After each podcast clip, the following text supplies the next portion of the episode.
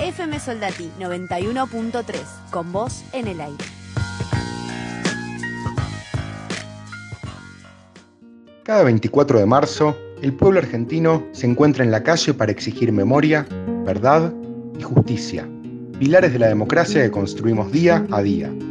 El contexto nos demanda hacer un ejercicio pleno de solidaridad social y quedarnos en casa para cuidarnos, pero que eso no imposibilita el mantener viva la memoria, siguiendo el camino creativo de las madres y las abuelas, y para gritar juntos nunca más al terrorismo de Estado, FM Soldati te transporta a la Plaza de Mayo.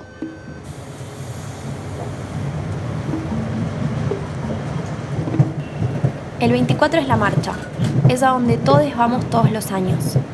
Este 24 nos tenemos que quedar en casa, pero simbólicamente todos vamos a estar ahí, de montones, marchando, haciendo memoria entre paso y paso, esta vez a la distancia, desde nuestras casas. Vamos, Adri. Es un flash este 24 de marzo, Juli. El 2020 va a quedar en historia. Estamos todos en nuestras casas cuidando del otro, pero estamos en la marcha también.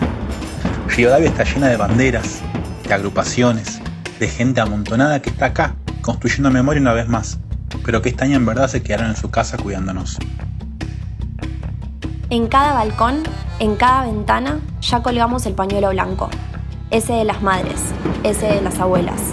Ni vos, ni yo, ni nadie salió de casa para cuidarnos de la pandemia.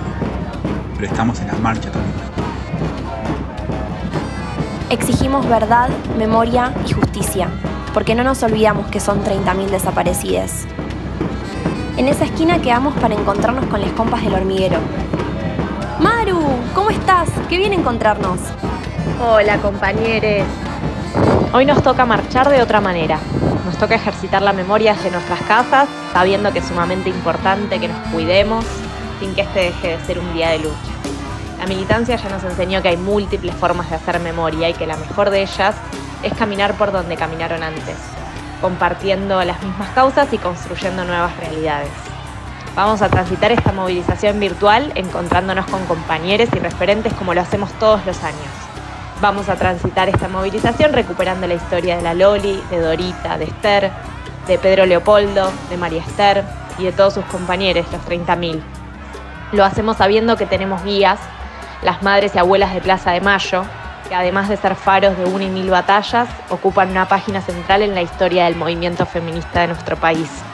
Esos pañuelos blancos que incansablemente buscaron y buscan justicia esos que se multiplicaron por cientos de miles cuando el poder de turno y algunos jueces intentaron dar marcha atrás con el proceso de juicio y castigo a los genocidas. Son esos pañuelos blancos los que nos van a acompañar hoy en este camino. Venimos de cuatro años muy duros. Se intentó instaurar el negacionismo y con él la misma política económica que en 1976 llegó a nuestro país trayendo hambre para nuestro pueblo y pérdida de soberanía para nuestra patria. Ayer y hoy el mismo mecanismo, la deuda, utilizado a lo largo de la historia como mecanismo de control y dominación de los países de nuestra región. Por eso hoy decimos muy fuerte que deuda nunca más. Ayer y hoy también quienes resisten, quienes avanzan, quienes sueñan. Y nosotros como generación tenemos un enorme desafío. Haber sido contemporáneas a esas madres y abuelas, haber tenido un presidente que bajando un cuadro nos formó y que nos dio una tarea, no especular, y habitar la política como herramienta de transformación de la patria. Hoy la Casa Rosada es de las madres, es de las abuelas y allí habitan los 30.000. Y las políticas de memoria, verdad y justicia, como dijo Alberto, deben ser la columna vertebral de nuestra construcción como país. En esta tarea estamos y seguiremos estando, sabiendo que vamos a poner el cuerpo, la cabeza, el corazón, pero sobre todas las cosas la organización hasta que todo sea como lo soñamos. ¿Conoces bien la historia de Esther Balestrino? Eh, más o menos. Contame mientras caminamos. Esther era maestra en Paraguay. Militaba en el Partido Femenino del Paraguay y tuvo que exiliarse en Argentina durante la dictadura de Morínigo. Ya en Argentina tuvo tres hijas, Esther, Mabel y Ana María. Ana María militaba en la Juventud Quebarista. Tenía solo 16 años cuando fue secuestrada. La torturaron durante cuatro meses. Fue ahí donde Esther se transformó en una de las fundadoras de Madres de Plaza de Mayo. Esther tuvo la suerte de poder recuperar a su hija, y en ese momento lo que le recomendaban muchos era que abandonase el país, que no era seguro. Ella decidió continuar la lucha, siempre decía, yo voy a seguir hasta que aparezcan todos, porque todos los desaparecidos son mis hijos. Ella se juntaba en la iglesia de la Santa Cruz. Ah, ahí es donde aparece el infiltrado de Astiz, ¿no? Sí, claro. Alfredo Astiz es el que filtró la información para que el 8 de diciembre de 1977 las fuerzas militares secuestraran a Esther junto con 11 compañeros y compañeras. Esther y otras dos madres de Plaza de Mayo fueron víctimas de los vuelos de la muerte. Sus cuerpos volvieron a tierra firme y se transformaron en una prueba clave para condenar a los pilotos de esos vuelos en el juicio del 29 de noviembre de 2017. A la que se escucha hablar es Mabel Cariaga, la hija de Esther. Ahí va a hablar de las consignas de la marcha de este Hola, año. mi nombre es Mabel Cariaga. Eh, soy miembro de la Asociación de Familiares y Compañeros de los 12 de la Santa Cruz. Eh, bueno, quiero compartir con ustedes algunas reflexiones sobre este próximo 24 de marzo, que por supuesto todos sabemos que va a ser muy diferente a, todos los otros 24 de marzo después del retorno de la democracia, en que nos encontró en la calle repudiando el golpe de Estado y rindiendo homenaje a los 30.000 compañeros y compañeras detenidas desaparecidas. Este 24 de marzo tenemos la obligación solidaria de quedarnos en casa y así también tenemos la conciencia de que el 24 de marzo es un día de memoria.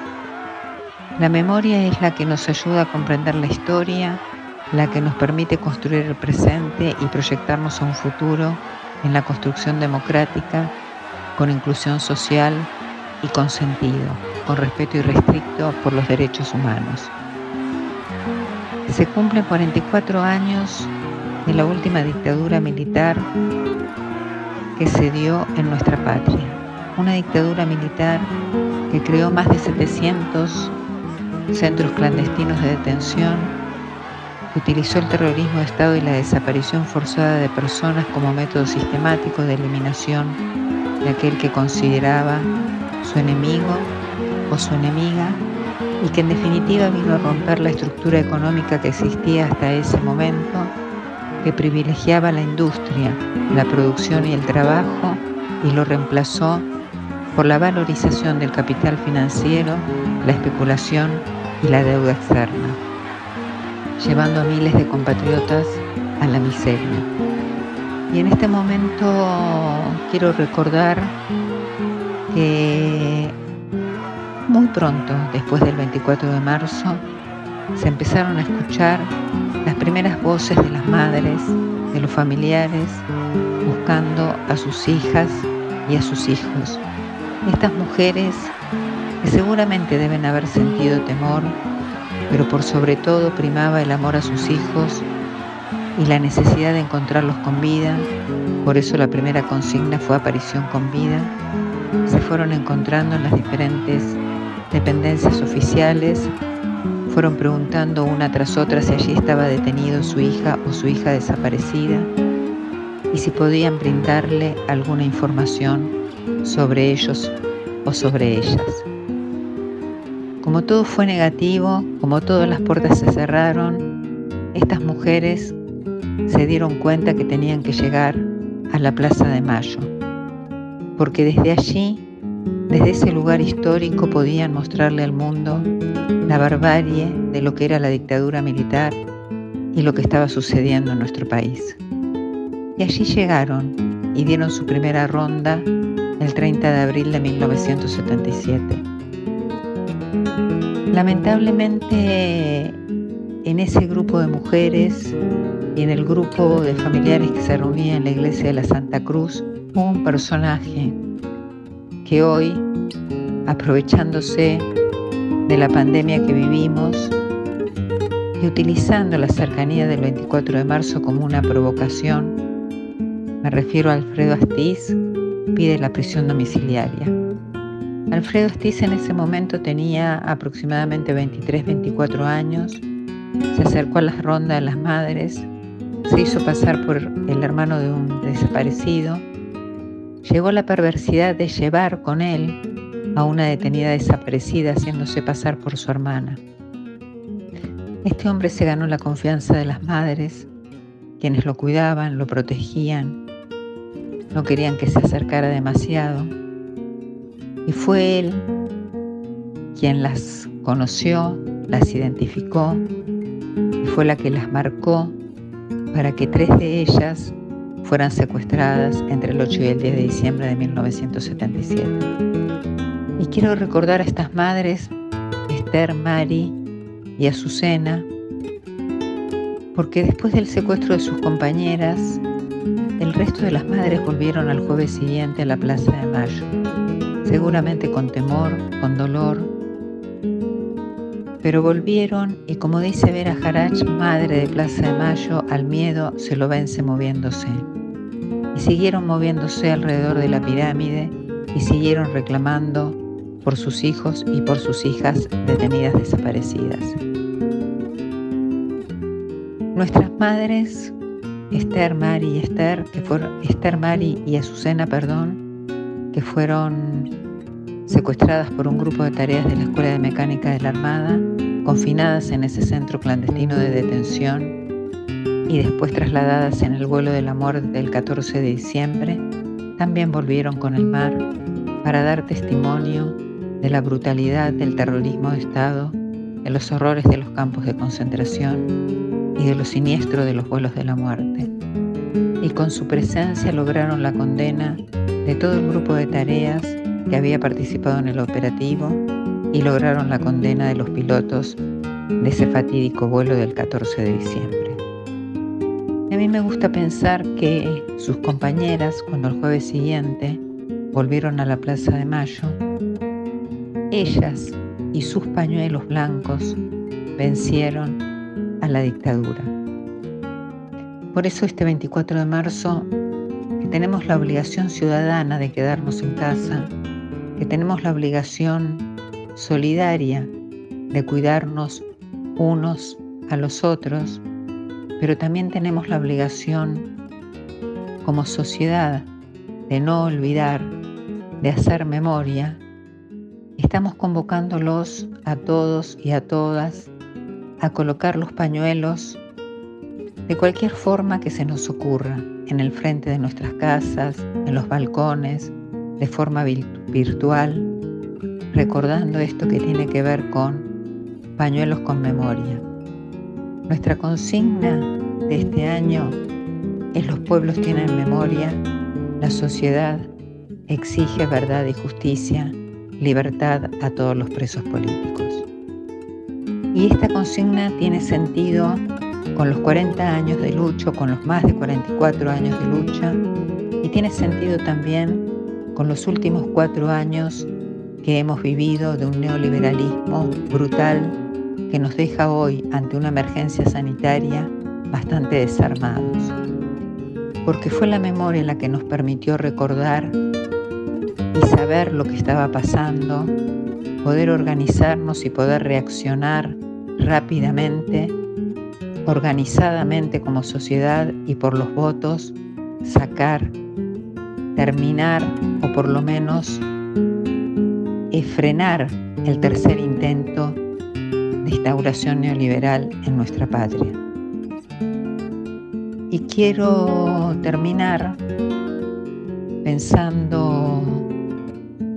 que esa memoria que hemos logrado construir colectivamente fue justamente la que nos permite superarnos como sociedad y la que nos permite construir aquella patria por la que soñaron los y las 30.000 compañeras detenidas desaparecidas. Un homenaje infinito, un homenaje eterno a ese movimiento de mujeres que salió sola en esos años durísimos a enfrentar a la dictadura buscando a sus hijos y que durante estos últimos cuatro años de macrismo, de neoliberalismo, fueron las que se pusieron al frente para mostrarnos el camino y decirnos por dónde teníamos que luchar para poder terminar con tanta injusticia con tanta miseria planificada y con tanto odio hacia el pueblo y las clases trabajadoras. Por eso hoy, el 24 de marzo, a 44 años del golpe, vamos a escuchar eh, el discurso, el documento que leemos todos los años, que no lo vamos a poder leer desde el escenario del 24 como lo hacemos siempre, pero sí va a ser transmitido por streaming para las redes sociales y después a través de un del satélite para los canales abiertos y para las radios. Vamos a transmitir el discurso, pedimos la mayor difusión posible y llamamos a la gran mayoría de la sociedad que nos acompaña y que vive el 24 como el Día Nacional de la Memoria para seguir construyendo justamente memoria, seguir buscando la verdad y seguir haciendo justicia. Para terminar, solo me queda recordar y decir nuestro grito histórico. 30.000 compañeros y compañeras detenidas, desaparecidas, presentes, ahora y siempre.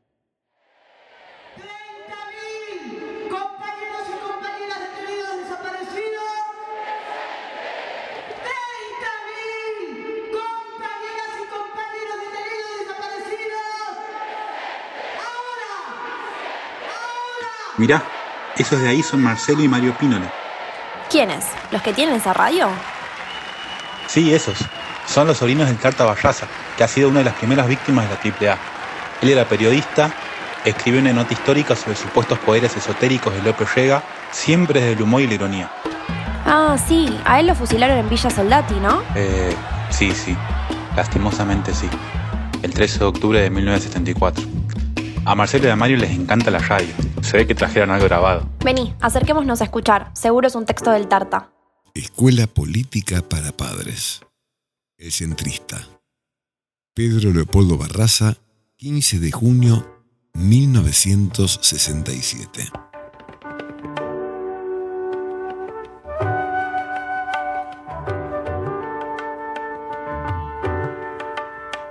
El centrista es un ambidextro por excelencia. El usar las dos manos indistintamente, más que un privilegio como supone, le crea un complejo de indefinición más turbador e incómodo que las presuntas ventajas. Esa turbación e incomodidad se traduce en todas las actuaciones políticas y sociales en que le toca actuar, puesto que en definitiva, el centrista no existe como tal, sino que juega el rol de izquierdista o derechista según la realidad inmediata. En una reunión de derechistas, el centrista salta cualitativamente a la situación de izquierdista y entre los izquierdistas se transforma, aún contra su voluntad, en un sujeto más peligroso que el padre Mainville o Marcelo Sánchez Sorondo. La experiencia demuestra que no hay nadie más potencialmente extremista que un centrista. Por horror a un extremo, el centrista termina siempre sirviendo al otro, como todo tercero en discordia. El centrista sufre horriblemente la lucha de los polos opuestos y recibe los golpes de cualquier mediador, solo que lo aguanta con el estoicismo de quien tiene conciencia de su papel patriótico. Para terminar con el peligro que encierran los extremismos, el centrista piensa de buena fe que habría que fusilar a los izquierdistas y derechistas por igual, con lo que su conciencia profundamente democrática y su formación liberal lo atormentan hasta el flagelo. Todos los centristas militantes viven en el centro de Buenos Aires, Leandro Alén, Pueyrredón, Córdoba, Avenida de Mayo, y hasta puede afirmarse que todos los que habitan esta radio son centristas, con las excepciones del Barrio 11 y la Federación de Partidos de Centro. El primero es un Estado dentro de otro Estado. La segunda es la sede social de los derechistas desplazados. El centrista es un obsesivo por naturaleza que lleva metido el centímetro con el que mide constantemente el grado de desviacionismo de los demás. Generalmente Fuera de los que viven en el radio céntrico antes mencionado, los demás centristas diseminados por ahí se ubican en el centro izquierda o en el centro derecha, según sea el barrio, la zona, localidad o provincia a que pertenezcan. Distintas encuestas de opinión pública han arribado a la increíble pero nada verificable conclusión de que centrista, centrista, hay uno solo en la Argentina. Bernardo Neustadt, si es que fuera posible etiquetar, etiquetar a Neustadt en algún casillero, casillero, ideológico, ideológico. El centrista es oficialista siempre, ya que todos los gobiernos habidos hasta el presente en la Argentina, democráticos o de facto, se han visto en la obligación de expresarse contra todo extremismo, ya sea de izquierda o de derecha. Curiosamente, nadie se manifestó contra el extremismo de centro, lo que ha llevado a más de un centrista a pasarse a algún extremo para no sentirse ignorado. Todo centrista que se precie será centrado en todas sus manifestaciones cotidianas. No es centrista quien quiere, sino quien puede nada más difícil de la indefinición como definición y lo finito hasta el infinito.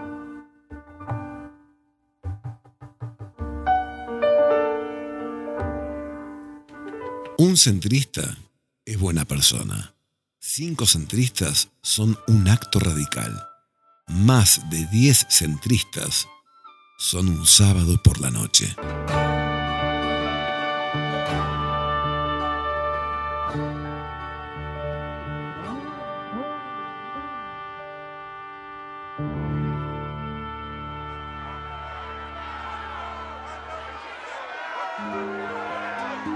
Ya hicimos cuatro cuadras por Avenida de Mayo y por todos lados están pegados esos afiches.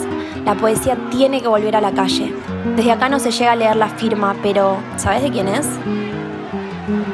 ¿Sabes que no? Lo leí, pero no lo conocía. Es de Loli Ponce. Ella fue maestra y militante de la juventud peronista. Fue detenida ilegalmente en el Zoológico de Buenos Aires el 18 de julio de 1977. La llevaron a la ESMA, hasta que la asesinaron pero ahí, secuestrada, encontró en la escritura la vía de escape para transformar su dolor en esperanza. Cuando Loli descubrió que la iban a trasladar, se las ingenió para dejarle todos sus poemas a una compañera. Poemas de amor, de lucha, de libertad, de esperanza y de vida a pesar de la muerte. Ah, ella era Ana María Loli Ponce, ¿no? Dale, léelos. Mientras mis manos puedan escribir, mientras mi cerebro pueda pensar, estaremos vos, yo, todos para un mañana.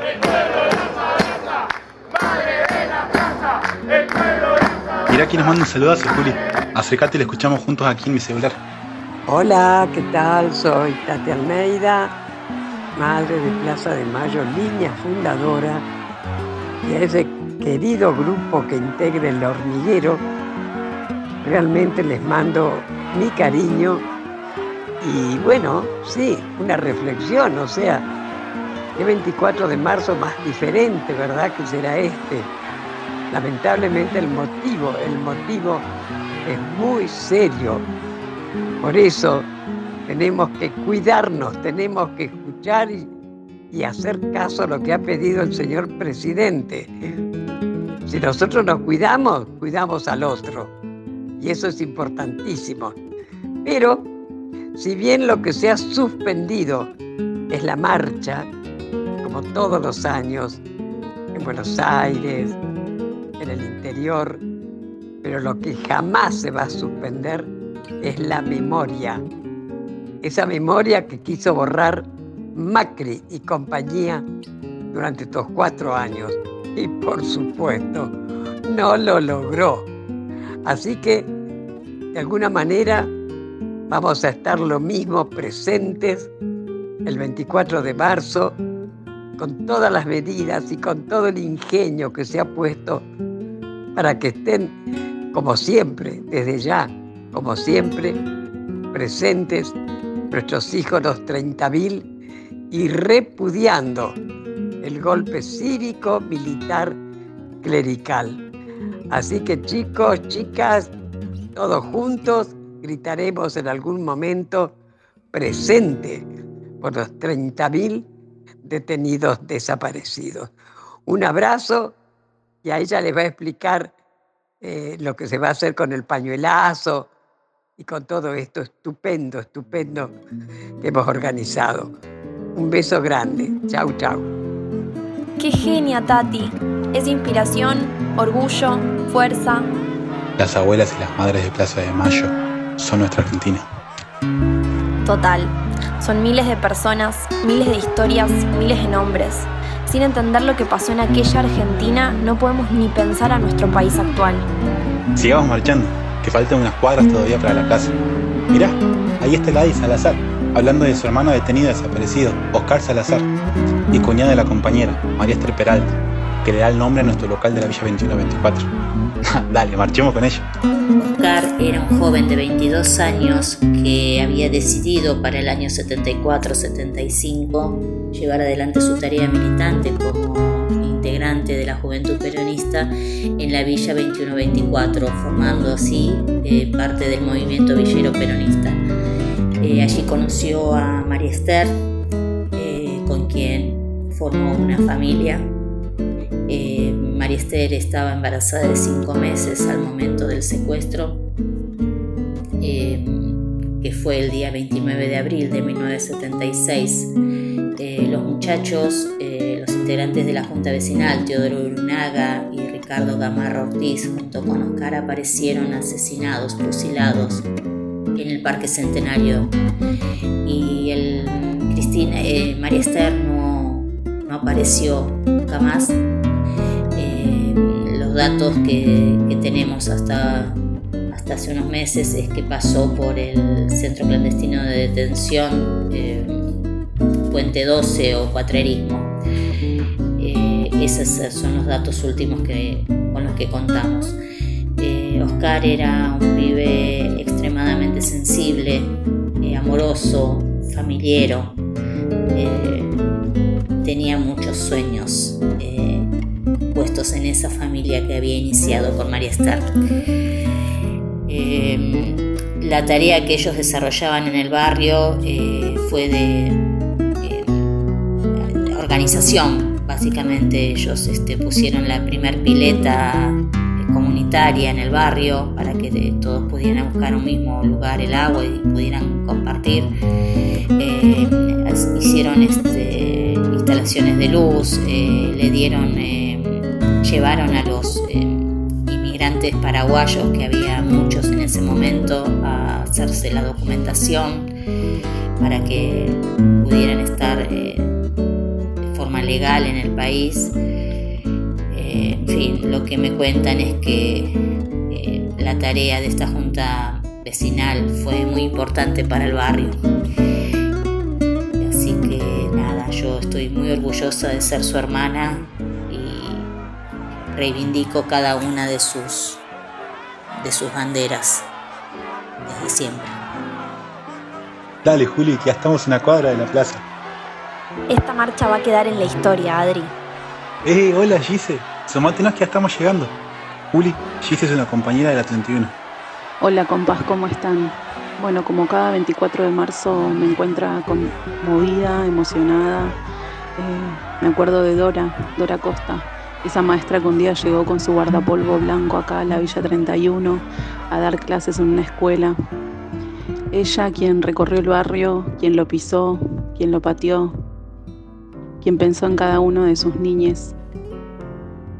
Dora Costa era una maestra militante desaparecida en la época de dictadura. Ella militaba en el peronismo de base.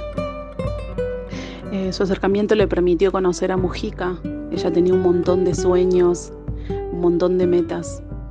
El primero de marzo, cuando se la llevaron de su casa, Dora tenía 26 años, planeaba casarse. Ningún compañero declaró que la vio en algún centro. Ella era una mujer, maestra, militante. Ella era amor. Así es Dorita sus luchas, sus ideales y la bandera de los 30.000 compañeros y compañeras desaparecidas seguimos levantando en alto. Memoria, verdad y justicia. Y llegamos a la plaza, como cada 24 de marzo.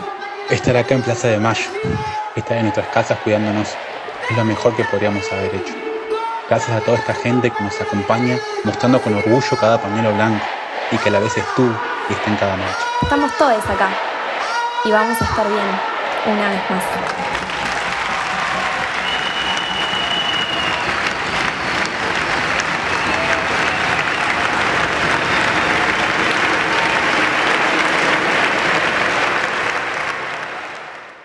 Esto fue una producción de FM Soldati.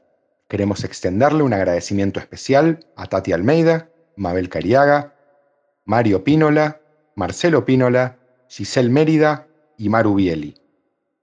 Voces, Julieta Sayar y Adriana Aguirre. Producción, Sebastián Smock.